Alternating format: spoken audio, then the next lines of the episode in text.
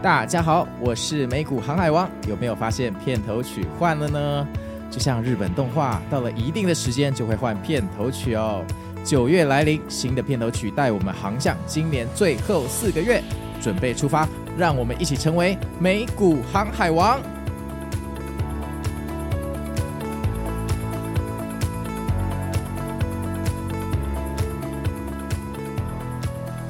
大家好，我是美股航海王。今天是圣诞节，我的录音时间是十二月二十五号哈。叮叮当，叮叮当。那今天的天气看起来呀，全天十三度哈，晚上还是有点凉，大家小心保暖。看起来不会下雨。不过我突然想到，今天是讲心法，为什么我要报天气哈？可能是一个习惯，对不对？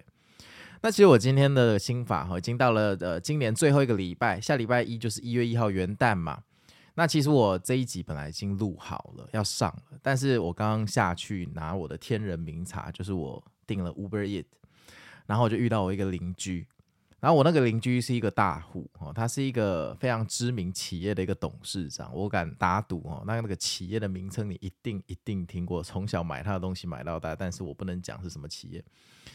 那当然我就跟他打招呼嘛，他就跟我打招呼，然后他就说：“哎呀，这个最近。”所以今年啊，这下半年股票都没赚钱。我跟他说，诶，这个大盘不是反弹到天上去？他说啊，他买个股啊，他很惋惜哈，就是个股都没赚钱。然后呃，他就跟我说什么是大盘？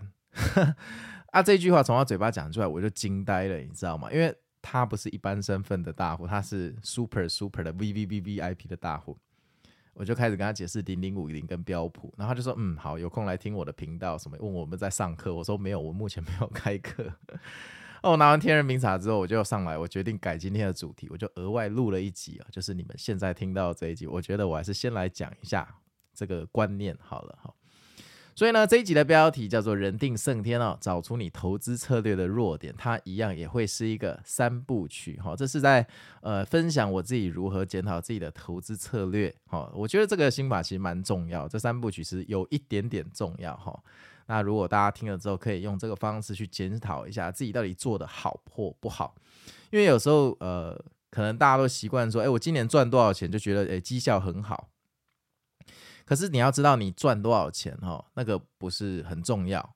呃，譬如说你今年赚了一百万，然后你觉得，诶，你的绩效很好，或你的绩效很不好，那可能是这个一百万达到你心灵的某个呃界限哈，你的一个认知的界限，所以你会觉得它好或不好，这是一个非常非常主观的。但是，呃，绩效的评估，呃，还是尽量跟一个客观的标准哈来比较。那这个就是大盘。那我们今天来讲怎么跟大盘做一个绩效的比较。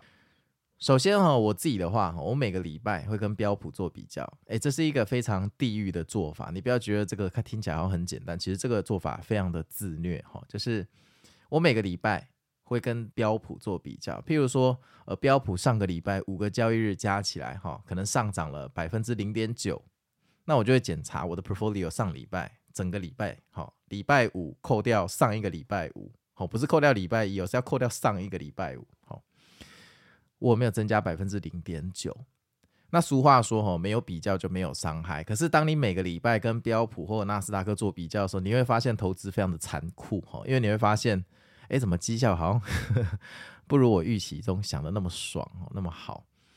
有时候我们在一个上升波段的时候赚得很爽，对不对？好，那譬如说，呃，以年底的这个反弹，十一月一号开始的今天反弹为例，好了，你可能。这一个月，哈，譬如说你赚了五十万，你很开心。可是如果你把它拆成四周，哈，去跟四周的大盘做比较，你会发现，其实你好像每一周都跑输大盘，真的。那当然，这是一个很自虐、比较极端的做法，这是一个比较极端的做法。可是我觉得它相对有用，为什么？因为它可以帮助你找出投资策略的弱点呢，就是我们呃这个标题所说的。首先，一段行情里面一定有分几个阶段，我把它定义成三个阶段。第一个阶段叫做发动。第二个阶段叫中继盘整，第三个阶段叫再突破。哈，一一段行情哈，一定都是这三个阶段组成，不管哪一国的股市都一样。那这个发动跟中继盘整跟再突破，譬如说可能第一个礼拜，像呃十一月一号第一个礼拜可能就叫发动，对不对？然后接下来两三个礼拜，好都是中继盘整，好，直到 CPI 的数据跳空开高那一天就叫再突破，好，就是类似这样的一个架构。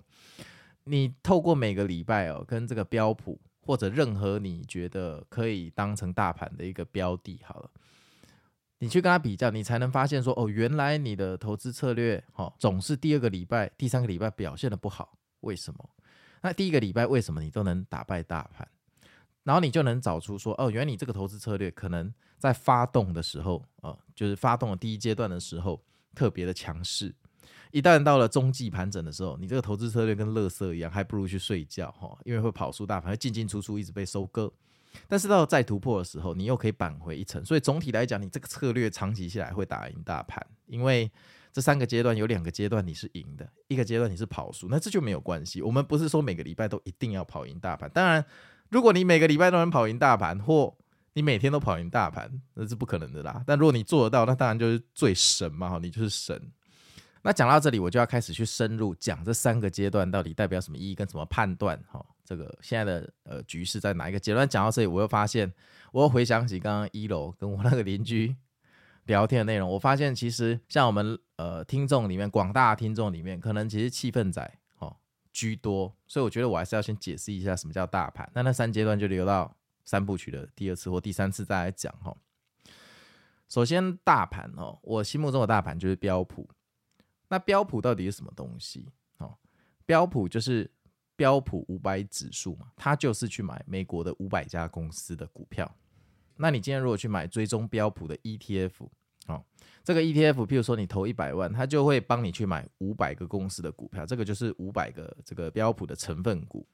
那在台湾的话，我们台湾的大盘叫加权指数，哈，但是台湾其实并没有追踪加权指数的 ETF，最接近的大概是零零五零，就是买五十家公司的股票，大家买了这五十家公司的走势，大概就是这个加权指数的走势，哈，所以零零五零也常常被拿来追踪台湾大盘的绩效。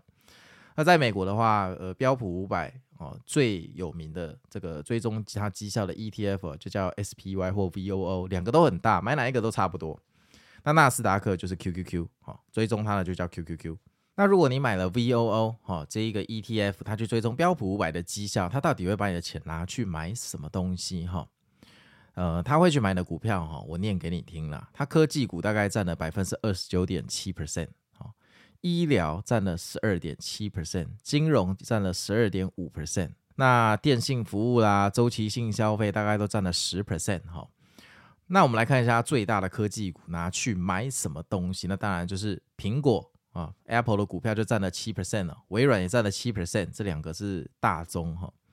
那亚马逊就占了三点四 percent，还有英伟达啊，NVIDIA 也占了三 percent，Google 啊，Google 占了大概也是三点八 percent 哈，然后脸书大概占一点九 percent，特斯拉也占一点七 percent。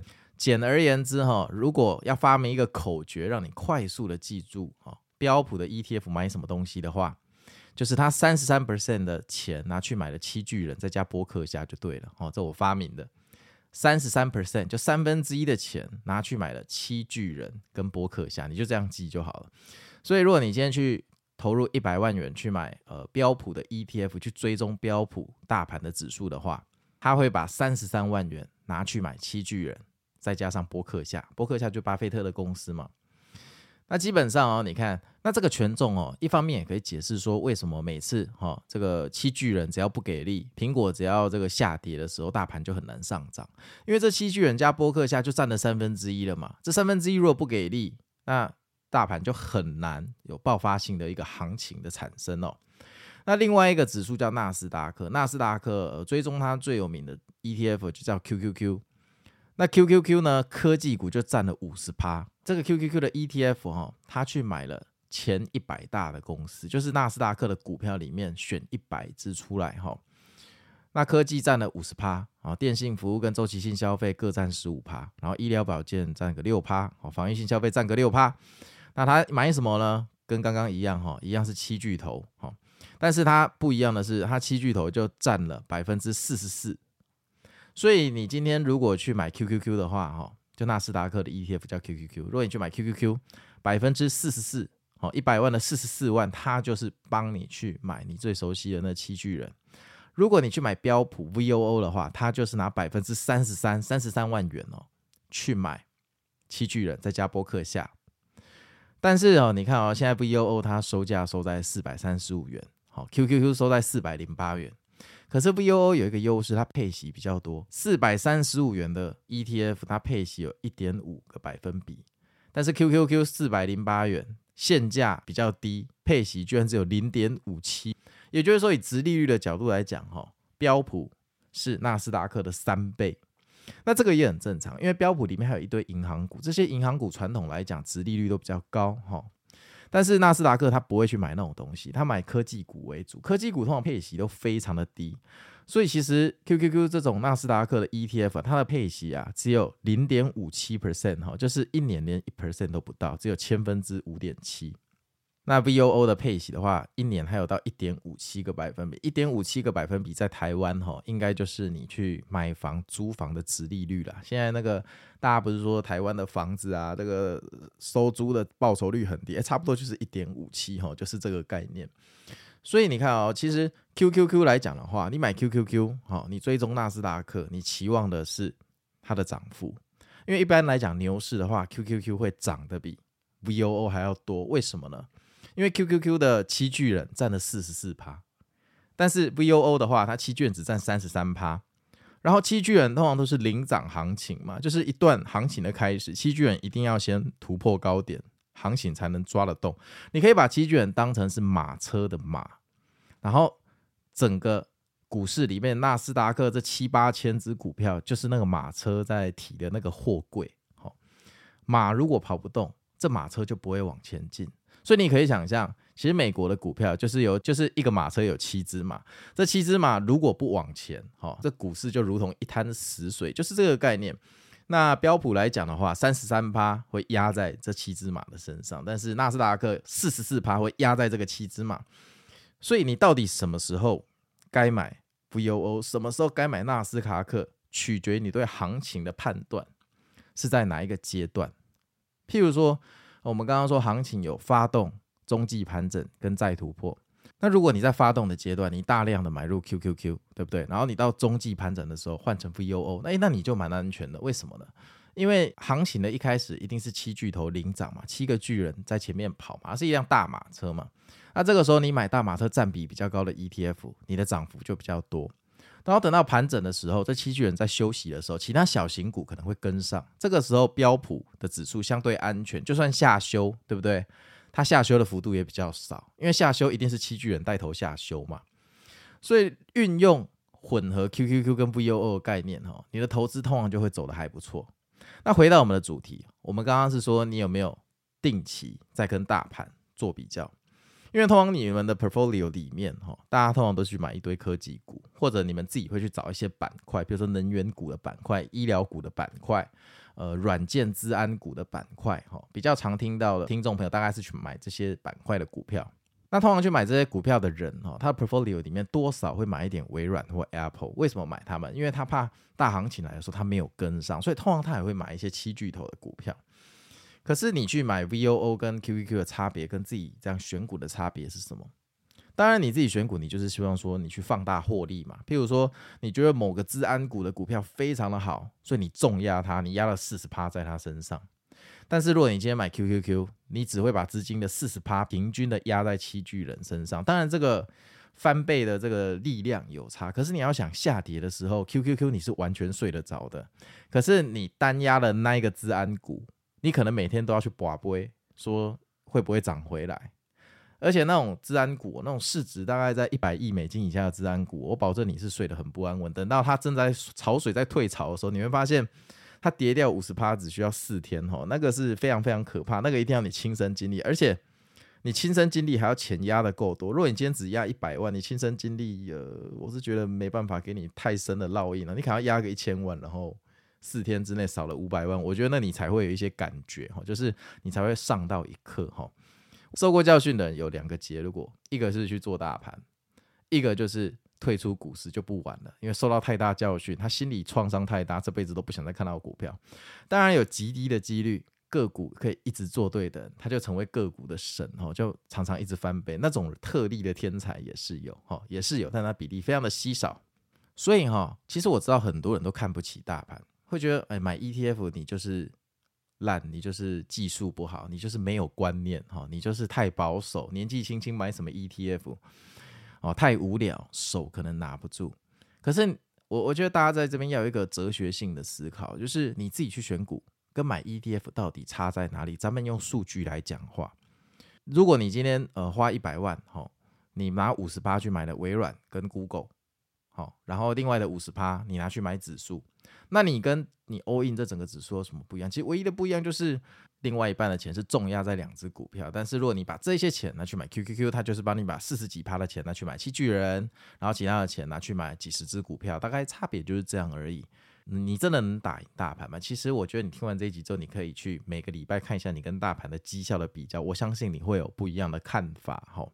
然后再加上像呃标普哈，他会把近期表现不好的股票踢出去，把好的股票加进来，它是会自动。好，去做一个汰换，所以它也不算完全的被动投资，而且你跟大盘比较绩效，你要记得把股息加上去啊。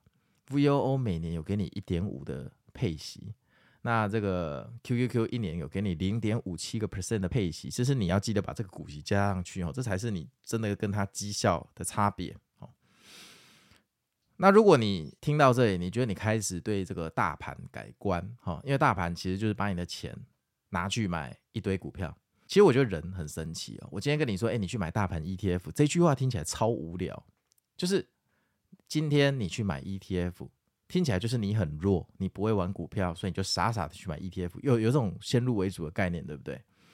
可是如果今天换一个讲法，我跟你说，你今天钱哦，百分之四十四拿去买七巨人吧，另外的五十六 percent 你拿去分散在其他有前景的股票上面，哎，听起来很强哎。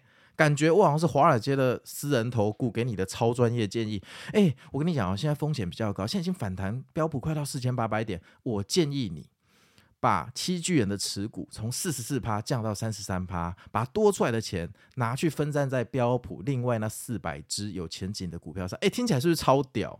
听起来很专业，对不对？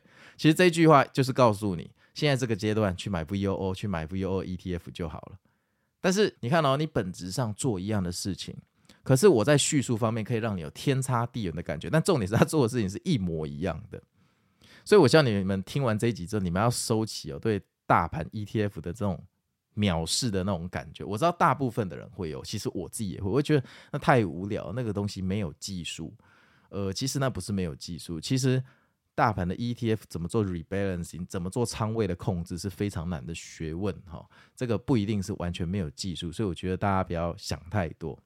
那刚刚讲到，如果你开始慢慢同意这个观点，你开始哈觉得 ETF 是伟大的东西，哈大盘是伟大的东西，什么时候要买 VOO，什么时候要买 QQQ？刚刚说过了，太平盛世买 VOO，好，因为你要太平盛世，你要防止的是下跌，在防止下跌的前提之下，赚取上涨的可能性。QQQ 呢，就是修正后跌比较深的时候买，因为反弹的时候。七巨人的马车，那七匹马会跑在前面，所以七匹马的占比越高，你会赚的越多，好，你会赚的越多。所以修正之后，QQQ 持仓高一点会比较好。那这也是因为我之前说过的金鱼理论，哈，就是一波行情，科技股一定会领涨，因为它市值很大，很多机构其实就只能买那些七巨人的股票，所以这些股票一定会先领涨在那个大盘的前面。那每一波反弹到底是死猫跳还是反弹？这要看领头羊。其实有一句话叫做“行情哦，总是在怀疑中成长”。你看今年五六月哦，那个疯牛行情开始的时候，大家都超怀疑，对不对？然后接下来到了八九月掉下去的时候，大家就觉得是地狱。然后十月底到十一月初开始在爆炸反弹的时候，大家又开始怀疑，对不对？等到你的怀疑消失的时候，哎，靠腰嘞，大盘又回到高点了。所以你总是在高点的时候进场，低点的时候停损，通常都是这样。因为行情总是在怀疑中去成长的。那我们要怎么呃克服这个怀疑的心态，在行情开始的时候就去抓住它呢？说实话，这是不可能的。这个只有透过你勇于停损的概念，因为你去抓行情的底部，本质上是浪费时间。除非你停损跟机器人一样厉害，就是你愿意抓五次，抓错了就是瞬间停损。然后总有一次会抓对，除非你有这种精神，你才有办法抓到底部。但这个非常的反人性，我是觉得做股票，除非你是全职交易者，不然你没有必要做到这样啊，没有必要做到这样。那行情总是在怀疑中诞生的，但不变的真理是领头羊总会先走出强势。我举个例子哦，今年的六月十二号，我们美国的股票的领头羊就是苹果嘛，苹果大哥哈。苹果大哥在六月十二号正式突破一百八十二美元。你知道为什么是一百八十二美元？因为一百八十二美元是苹果从以前到现在的历史新高。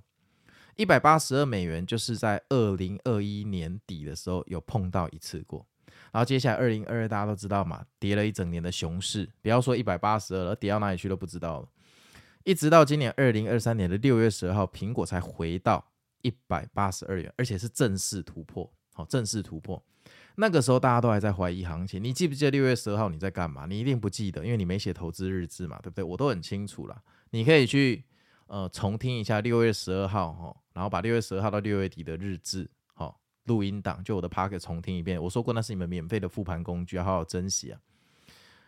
六月十二号那个时候，我们的大盘正在承接 NVDA 带来的 AI 浪潮。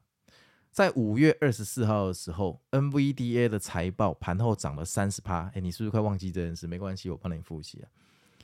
涨了三十趴，为什么？因为 AI 浪潮来了。它涨了三十趴之后，大盘从那一天始开始爆炸反弹，台股也是从那个时候开始爆炸反弹。那个时候，全世界的人都在怀疑这个是死猫跳。那事情回首来看，那个时候如果有买，现在都赚了嘛？那为什么那个时候不敢买？因为我们在怀疑那个行情，但行情总是在怀疑中诞生嘛。怀疑行情总是在怀疑中诞生嘛。可是那个时候，若你去听我的美股航海日志，我应该有说到，苹果好像已经回到历史新高，慢慢走出这个领头羊的趋势。那个就是一个最重要的信号。什么信号？就是这一波行情可能是玩真的，它不不太可能是死猫跳。因为死猫跳的话，通常你的领头羊就是呃你的马车前面那七匹马，它不会走得太远，它脚就会断了，它就会跌倒。可是如果你的领头羊一直往前，不断的去破，甚至已经突破历史新高，只要领头羊一破历史新高，大部分的情况就是要告诉你，接下来我们的行情就会破历史新高。那当然那个时候你说破历史新高太远，因为那个时候六月十号，那个时候标普才四千三百点嘛，那历史新高标普在四千八嘛。所以那个时候我的判断就是，现在进去做标普，我可以大捞一笔。为什么可以大捞一笔？因为 Apple 已经告诉我它在破历史新高，接下来就是轮到纳斯达克跟标普。标普四千三百点，距离四千八还有五百点的空间呢。你随便一个进去两倍或三倍的杠杆 ETF，你都可以乘以二或乘以三。虽然你中间一定会进进出出被割啦，你可能没办法赚到全段，但是理论上。如果预知到这一点，再加上好的风险控制，你的绩效是有办法打败标普的。哦，就一个这么简单的观念。但是你没有这个观念，吼，你会非常的难在怀疑的过程中去相信行情，而且你会发现每次反弹的时候，你都拿不久或抓不到。为什么？因为你不相信行情，你心中没有一个信仰，你的信仰之月那个时候已经没了。好，但是我就必须告诉你，你平常要有一个观察指标，你要知道谁是领头羊。你看领头羊在突破的时候，你就要知道。这一次的假戏有可能真做，那你就要想到，它万一真做了怎么办？万一突破了怎么办？但是如果回到六月十二号那个时候，要你相信标普要回到四千八百点，你一定会觉得我是神棍或郎中了哈。但没有关系，因为我们美股航海日志的录音跟那个 IG 的图片档都是没办法更改的，所以大家可以去听哦。这个都不是我事后嘴炮，这个是当下我就这样讲。那当然，我的美股航海日志会讲的稍微隐晦一点，我就算提到说，哎。这个苹果好像要突破强势，大家可以注意一下。但我其实言下之意，我自己心里是在想，这一波应该是玩真的，现在要大力的加码。但我总不能航海日志说，哎，苹果现在要突破局势了，我打算全仓满仓灌进去，大家一起赚钱。靠我这样讲，你们都冲进来，最后他回调说你们没走掉，我不就完蛋了？所以我一直说哈，免费节目就是有这个问题，我们承担的风险不一样。那免费节目没有人这样讲嘛？你讲了。你可能明天节目就要关台了，你可能被黑掉，所以有时候那个日子我讲的东西，你们要自己去推敲哈，我没办法把很多东西讲得太明哈，这是真真心话了哈，就看个人怎么解读。所以回到那个时候六月十二号的时候，那个行情还处于半信半疑，对吧？五月二十号，NVD 来今天的反转哈，我们来做一个最现实的比较哈，这个没有多余的伎俩哦，QQQ 纳斯达克的 ETF。六月十二号收盘价三百六十元哦，然后上礼拜我是收四百零八元，上涨了十三 percent。VOO 六月十二号收三百九十八元，现在四百三十五元，总共上涨九点三 percent。我就问你，从六月十二号到现在哈，你的资产的 portfolio 有没有打败这两个指数？大家可以回去算一下哈。其实我相信很多人一定有打败，但是相信我，大部分的人都没有打败。那你有没有打败就不用私讯跟我讲了，我就不需要知道哈。你有没有跑赢上面这两个指数？如果没有的话，打不赢就加入嘛，甚至你可以混合购买，在行情不好的时候，QQQ 的比例高一点；在行情好的时候，VOO 比例高一点嘛，你也可以这样做嘛。打不赢就加入，利用他们三十三趴跟四十四趴这个持股哈差异的优势，其实你就可以做出一个差异化的战术。而且这个战术最大好处是什么？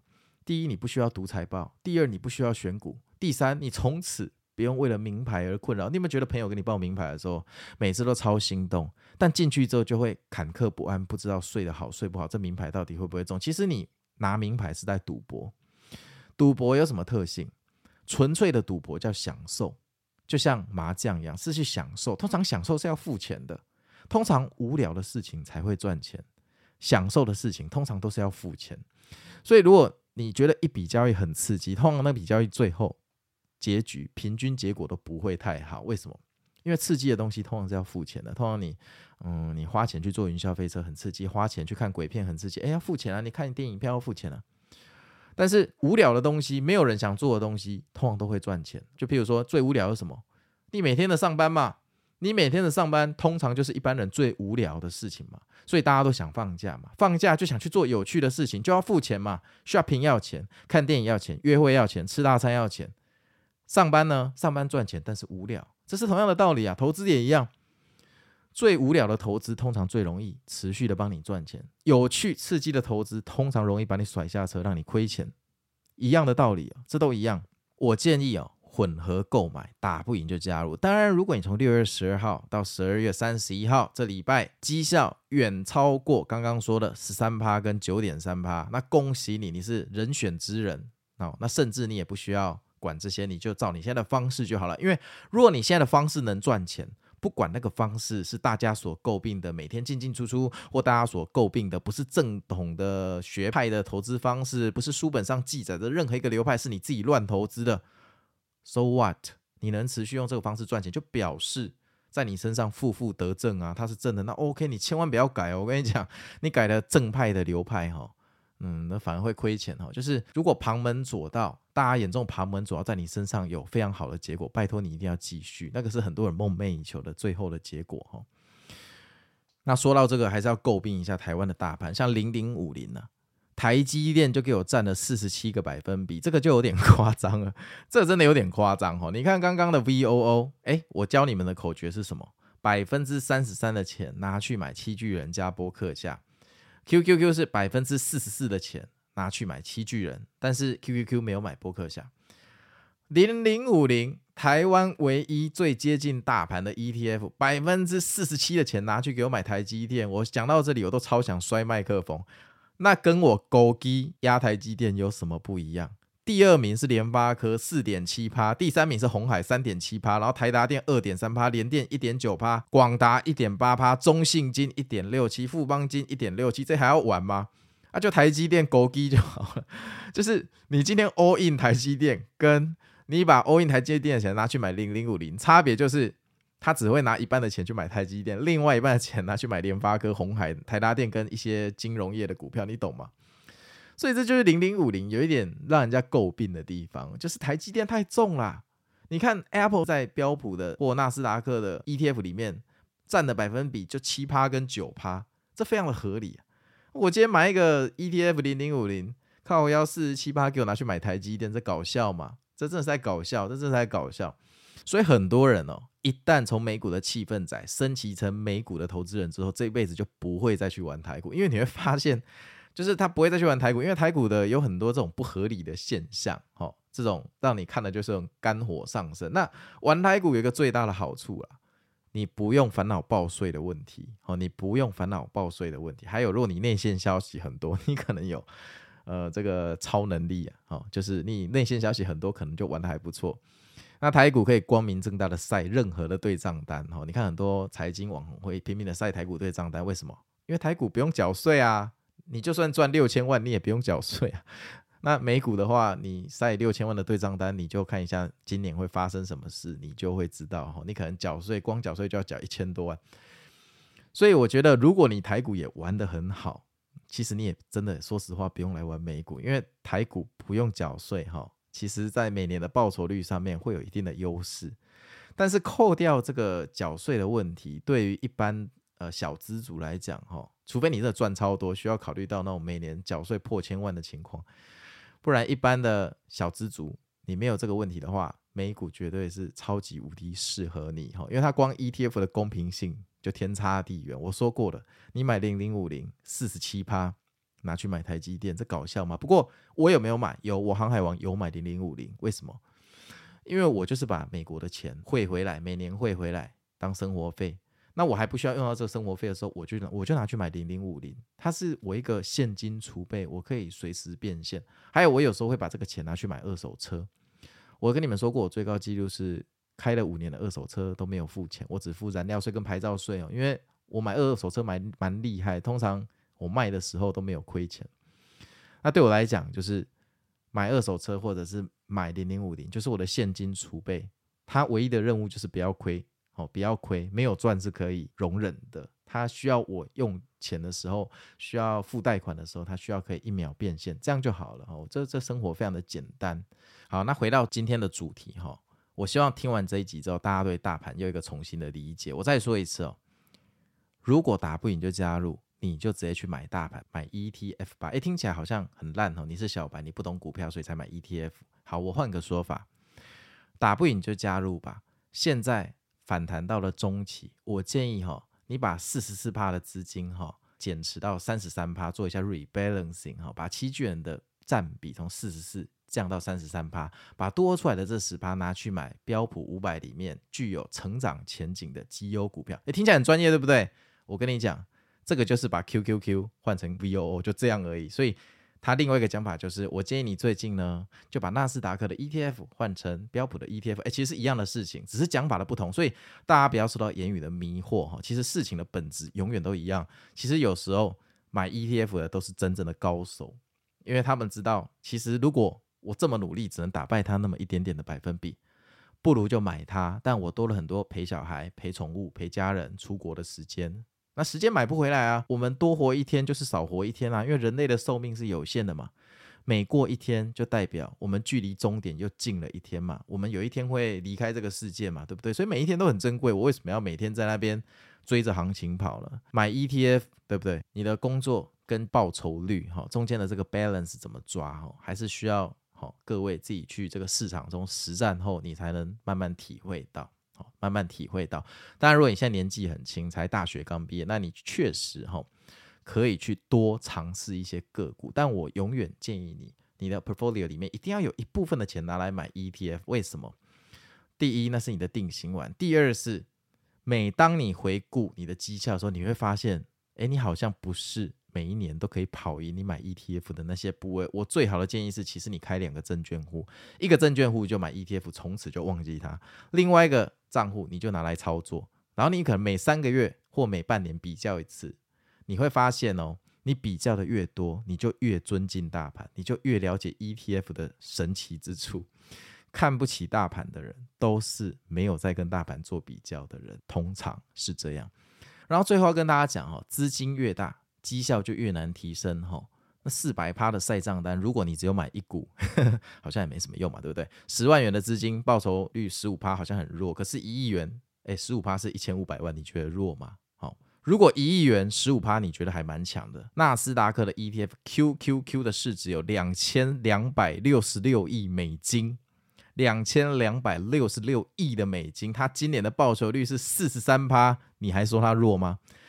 我今天如果不要说 QQQ，我说哎，有一档基金哦，它的规模大小有两千多亿美金，而且今年报酬率四十三趴，你会觉得它超强，你想买它。可是我一旦跟你说，哎，今年你为什么不买 QQQ 的 ETF 就好了？听到 ETF 你就觉得它很弱，好，人有一个刻板印象，听到 ETF 你觉得它很弱。那费半指数也是一个可以考虑的投资对象，叫 SOXX 哦，今年涨了六十三趴，很高，对不对？但其实它并不划算哦，因为二零二二年它跌爆了。所以如果你把二零二一年十二月三十一号的收盘价到现在的收盘价做比较，SOXS 就是费半指数才涨了七 percent，QQQ 涨了四 percent，你有必要为了多出来的这三 percent 去冒更大的风险吗？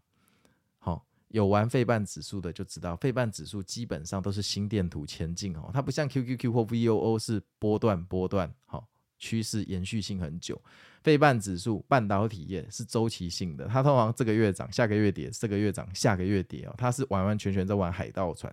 但是你看两年下来，它只多了三 percent，这样有用吗？值得吗？